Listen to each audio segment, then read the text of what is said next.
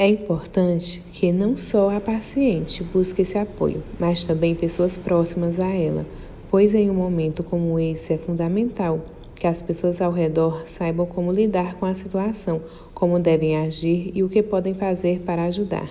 Além de que precisam estar bem para poder fazer a pessoa se sentir bem também. Esse é um momento muito difícil e que traz muitas incertezas.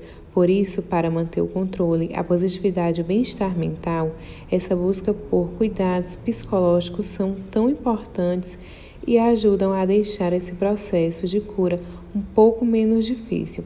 Sabemos que não é fácil, mas com a ajuda de pessoas próximas e os cuidados dos profissionais competentes, essa caminhada pode sim se tornar mais leve.